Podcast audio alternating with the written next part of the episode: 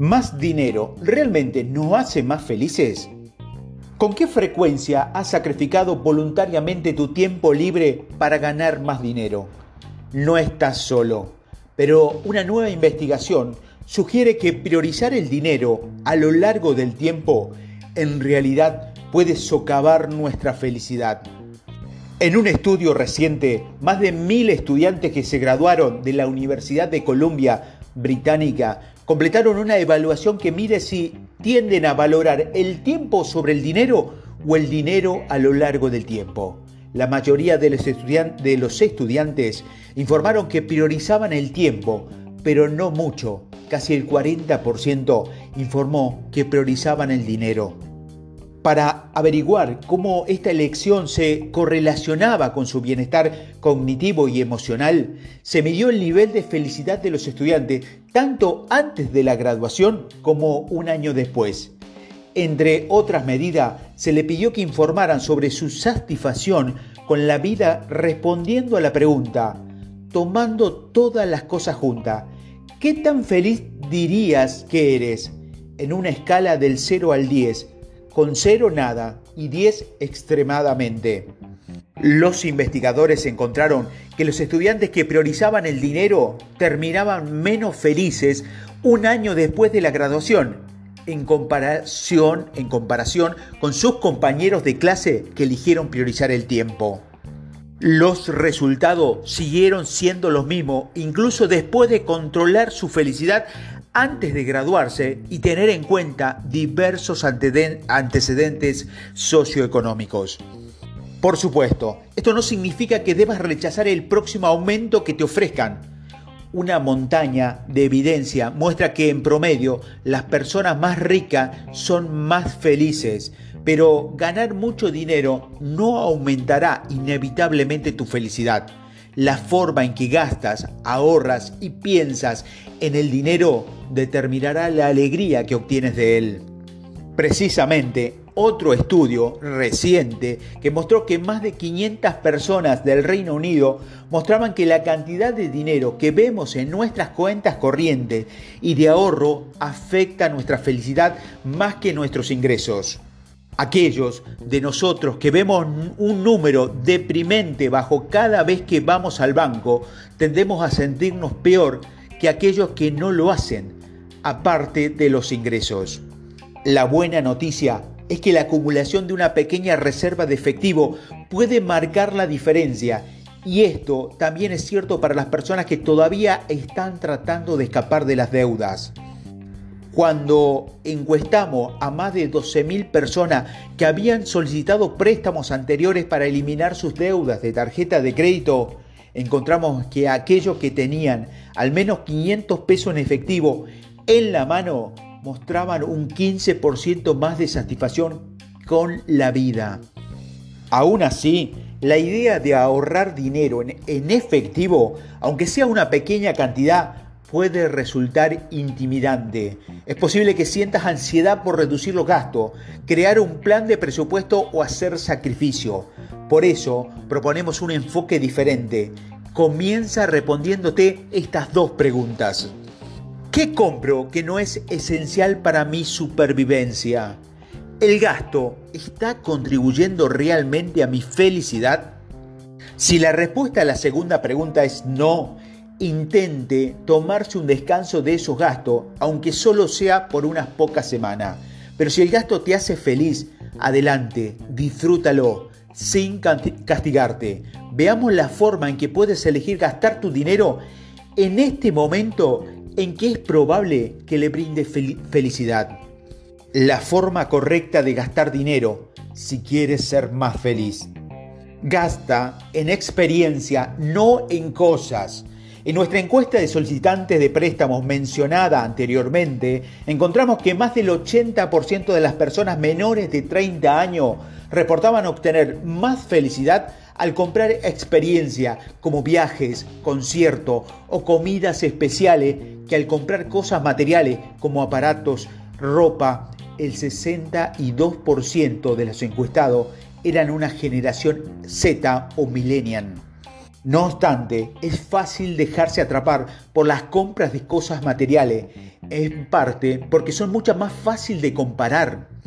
Uno puede estar perfectamente contento con su iPhone, iPhone 8 hasta que recibe un mensaje de texto que le ofrecía uno nuevo y más brillante por un iPhone 11, sin pago inicial.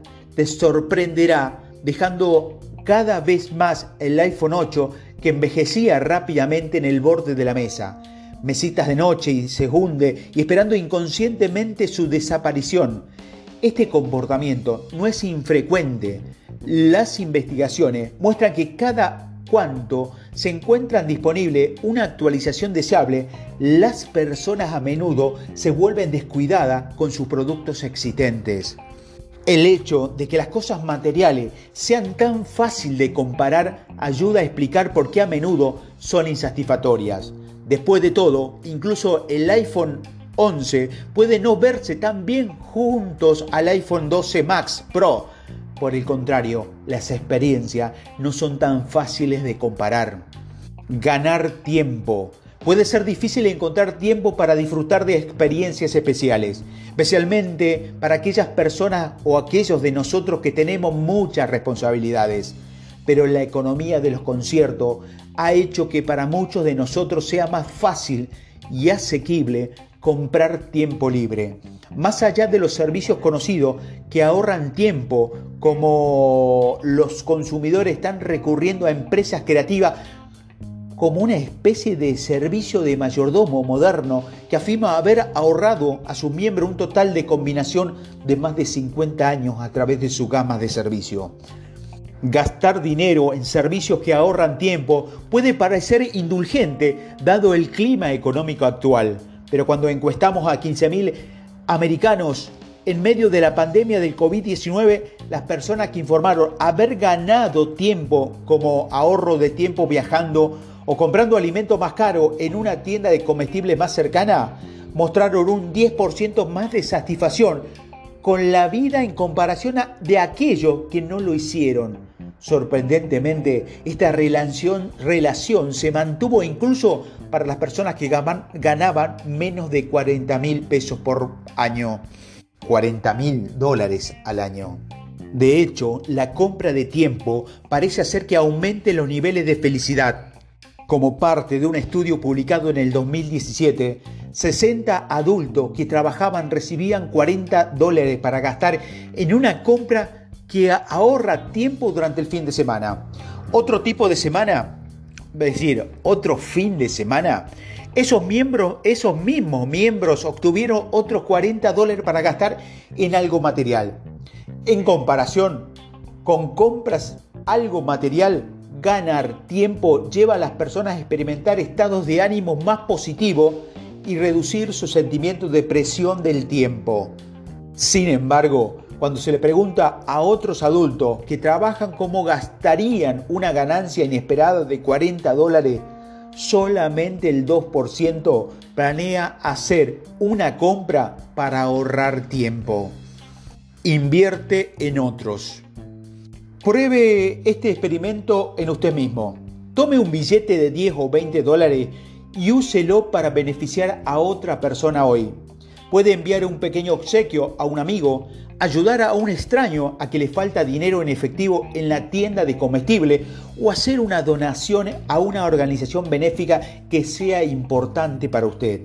Aunque puede ser tentador gastar ese dinero en ti mismo, una década de investigación muestra que es más probable que obtenga felicidad al gastarlo en otra persona. De hecho, incluso las personas que luchan para satisfacer sus propias necesidades básicas exhiben este brillo cálido de dar a los demás.